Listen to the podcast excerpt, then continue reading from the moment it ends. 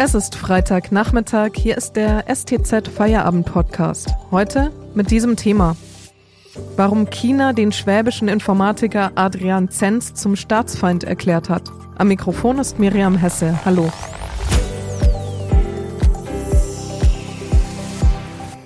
Das Volk der Uiguren, das im Nordwesten Chinas beheimatet ist, wird von der Volksrepublik systematisch unterdrückt. Beobachtern zufolge werden in der Region mindestens eine Million Angehörige der muslimischen Minderheit in Haftlagern eingesperrt und misshandelt. Bilder von dort gibt es nicht, aber viele sprechen mittlerweile von Völkermord. Die EU und die USA haben wegen der Menschenrechtsverletzungen Sanktionen gegen China angeordnet. Als Gegenreaktion verhängte Peking prompt seinerseits Strafmaßnahmen. Einer der drei Betroffenen aus Deutschland ist ein Informatiker aus der Region Stuttgart. Wie Adrian Zenz beim chinesischen Staat in Ungnade fiel, das hat unser Nachrichtenredakteur Erdem Gökalb recherchiert. Hallo Erdem. Hallo Miriam. Erdem, beschreib uns doch bitte vorab nochmal die Lage der Uiguren in China. Ähm, ja, also das äh, Interessante ist, dass wir nicht mit absoluter Gewissheit sagen können, wie es den Uiguren in, in dieser autonomen Region Xinjiang tatsächlich geht. Was wir, weil die, die Informationen, die aus der Region nach außen dringen, sind in der Regel geheime Regierungsdokumente, die dann, die nach außen gelegt wurden, wie das vor ein paar Jahren passiert ist mit den sogenannten China Documents. Äh, die Informationen, die wir, die wir jedoch haben, sind, dass äh, die Uiguren in diesem Gebiet in ungefähr 1000 Lagern in sogenannten Internierungslagern, dass sie dort gegen ihren Willen gefangen gehalten werden. In diesen Lagern äh, passieren die, die schlimmsten Menschenrechtsverletzungen. Uh, unter anderem ist die Rede von äh, Zwangssterilisierung, von Folter, von systematischer Vergewaltigung von Frauen und ähm, von, von dieser sogenannten Umerziehung, die die chinesische Regierung auch, auch zugibt. Das Ziel dieser Umerziehung ist es, dass die insbesondere ähm, also alle kulturellen Besonderheiten, die in Verbindung mit dem Islam stehen, dass die im Grunde genommen ausgerottet werden. Der Kontal Münchinger Informatiker Adrian Zenz nahm ja irgendwann eigene Recherchen auf. Er fing an, es fing an damit, dass er Stellenausschreibungen für Baumaßnahmen fand. Was hat es damit auf sich und wie ging das weiter? Ähm, das Interessante an der Forschung von, von dem Kornteiler Adrian Zenz war, dass er, also, dass er als Informatiker, der Chinesisch, äh, der die chinesische Sprache versteht, im Grunde genommen nur Bauausschreiben, die äh, öffentlich zugänglich waren, aus dem Jahr 2016 untersucht hat. Und auf der Grundlage dieser, äh, dieser Bauausschreibung ist er zu einer bahnbrechenden Erkenntnis gekommen, nämlich, dass die chinesische Regierung äh, Internierungslager in der Region Xinjiang baut, die eine Kapazität haben, dass sie bis zu eine Million Menschen aufnehmen können. Diese, äh, diese Information, das, was er dort praktisch herausgefunden hat, in Eigenrecherche, ohne äh, dass ihn dafür jemand bezahlt hat, sondern weil er einfach darauf gestoßen ist, äh, was er aus, aus Interesse dann weiterverfolgt hat, das hat er äh, mir gegenüber später als Menschenrechtskatastrophe bezeichnet. Was ist denn dieser Herr Zenz für ein Typ und wie hat er dann weitergemacht? Mittlerweile lebt er ja in den USA, oder? Also man kann sich Herrn Zenz als, als ein Eigenbrötler vorstellen. Der ist so eine Art Self-Made Man. Er, ähm, obwohl er primär ähm, zu dem Zeitpunkt, als er seine ersten äh, Forschungen veröffentlicht hat, im Jahr 2018, obwohl er zu diesem Zeitpunkt primär als äh, ITler, als Informatiker gearbeitet hat, hat er sich doch mit einem Themenfeld beschäftigt, was eigentlich nicht unbedingt sein Spezialgebiet gewesen ist. Ähm, was, ihn, was ihn angetrieben hat, war vor allem ähm, die, die innere Überzeugung, dass er auf etwas gestoßen ist, was an die Öffentlichkeit gehört und etwas, was er später ja als eine Art Berufung auch bezeichnet hat. Was hat er denn dann 2018 veröffentlicht und ähm, wieso lebt er mittlerweile in Amerika?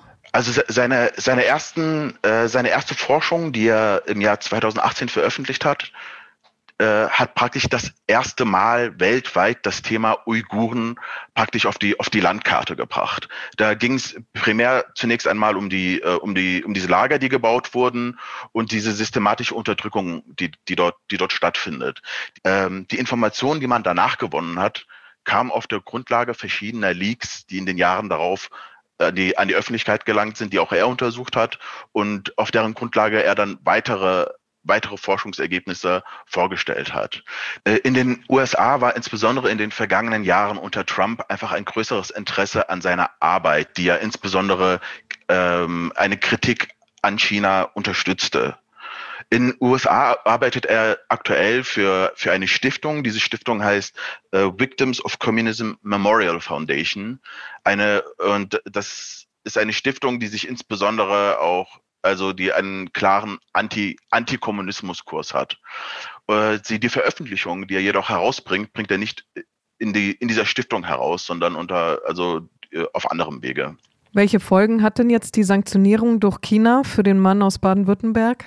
An sich sind diese Sanktionen, die hören sich zunächst einmal sehr harmlos an. Es geht darum, dass Adrian Zenz zusammen mit den beiden anderen Deutschen, die von China sanktioniert wurden, nicht länger nach China einreisen dürfen. Das hat natürlich einen Rattenschwanz, wie er auch selber beschreibt. Er sagt, dass zum Beispiel chinesische Forscher wenn sie mit ihm zusammenarbeiten würden, müssten sie auch mit Strafen rechnen. Aber was diese Sanktionen vor allem machen, ist, sie machen Adrian Zenz zu einer Zielscheibe. Das heißt, dass er, also und das, das hat er in den letzten, insbesondere in den letzten Wochen, seit, seit Mitte März, seitdem diese Sanktionen offiziell verhängt wurden, insbesondere zu spüren bekommen. Mir gegenüber hat er geschildert, wie er am Tag äh, bis zu 60 ja, Hassmails und Drohungen bekommt und inzwischen erhält er sogar Morddrohungen. Im Dezember 2020 hat Adrian Zenz eine weitere Arbeit zur Lage der Uiguren veröffentlicht. Worum es dabei geht und welche Konsequenzen die ausgelöst hat, darüber reden wir gleich. Vorher machen wir kurz Werbung. Wenn Ihnen dieser Podcast gefällt, denken Sie daran, ihn auf Spotify oder iTunes zu abonnieren, damit Sie keine Folge mehr verpassen. Wenn Sie die Stuttgarter Zeitung zusätzlich unterstützen wollen, geht das am besten mit einem STZ Plus Abo. Das kostet 9,90 Euro im Monat und ist monatlich kündbar. Damit lesen Sie zum Beispiel das Themenpaket meiner Kollegin Katja Bauer vor dem Parteitag der AfD. Wo liegen die größten Streitpunkte? Den Link finden Sie in der Podcast-Beschreibung. Unterstützen Sie Journalismus aus der Region für die Region. Dankeschön. Der Korntal-Münchinger Adrian Zenz, der mittlerweile in den USA lebt, deckte massive Missstände in China auf. Worum ging es bei seiner letzten Enthüllung? Also seine letzte Enthüllung hat er im Dezember 2020 veröffentlicht und in, darin geht es konkret äh, um allgemein um das Thema Zwangsarbeit in der Region. Also er hat äh, eine Untersuchung über die Rekrutierung von Arbeitskolonnen in der Baumwollproduktion konkret ähm, veröffentlicht. Betrifft es dann auch den hiesigen Markt? Äh, ja, also die, man muss sich das so vorstellen. Die Region Xinjiang deckt 20 Prozent des weltweiten Bedarfs an Baumwolle ab. Und auch deutsche und europäische Unternehmen beziehen einen erheblichen Teil ihrer ihrer Baumwollimporte aus dieser Region.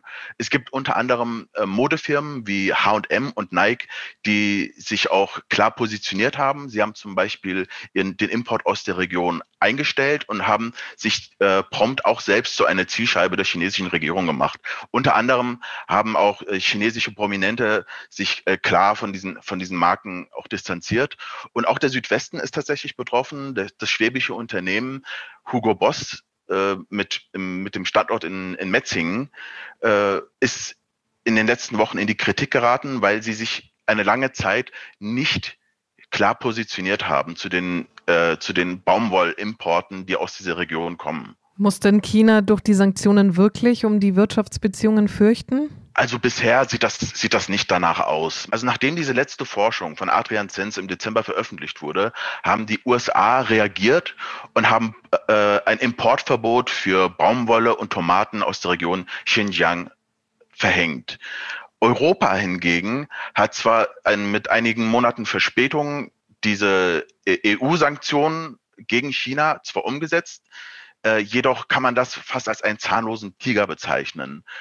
Man kann sogar eher davon reden, dass die wirtschaftlichen Beziehungen zwischen China und Europa sich in den letzten Jahren sogar noch verstärkt haben. Allein im Dezember gab es ein, ähm, ein erneutes Investitionsabkommen mit China und es macht bisher nicht den Eindruck, als würde man dieses Abkommen aufgrund der Menschenrechtslage in Xinjiang aufkündigen wollen. Fühlt sich denn Adrian Zenz von der deutschen Bundesregierung unterstützt? Also Herr Zenz hat sich da klar geäußert, dass er viel zu wenig Unterstützung von der deutschen Regierung bekomme. Also konkret hat er mir sogar gesagt, von Merkel kam da nichts. er hat sich äh, insbesondere dazu geäußert, dass sogar der sogar der britische Premier Boris Johnson habe sich mit den mit den britischen Forschern getroffen, die von China sanktioniert wurden. Und er hingegen hat bisher nur relativ wenig Unterstützung aus Deutschland bekommen. Jetzt zuletzt gab es äh, 280 Bundestagsabgeordnete, die sich tatsächlich mit den mit den Deutschen, die sanktioniert wurden, mit dass die sich mit ihnen äh, solidarisiert haben. Aber wenn man wenn man sich die Beziehungen anschaut, die Deutschland weiterhin mit China hat, war das natürlich viel zu wenig. Welche Pläne hat denn der Datenanalyst jetzt? Also zunächst einmal hat er klar gesagt, dass er sich nicht einschüchtern lassen möchte von diesen Sanktionen und auch nicht von den Drohungen und von den, äh, von den Morddrohungen, die die er in den letzten, ja in den letzten Wochen und Monaten abbekommen hat. Im Gegenteil, mir gegenüber hat er äh, verkündet, dass er, dass er an einer weiteren Enthüllung arbeitet. Das heißt, wir können gespannt sein, was er in den nächsten Monaten weiterhin über die Uiguren aufklärt. Er hat zumindest nicht aufgegeben und diese Berufung, von der er spricht, die Berufung, sich für die Uiguren einzusetzen, der, der geht er auch weiter nach.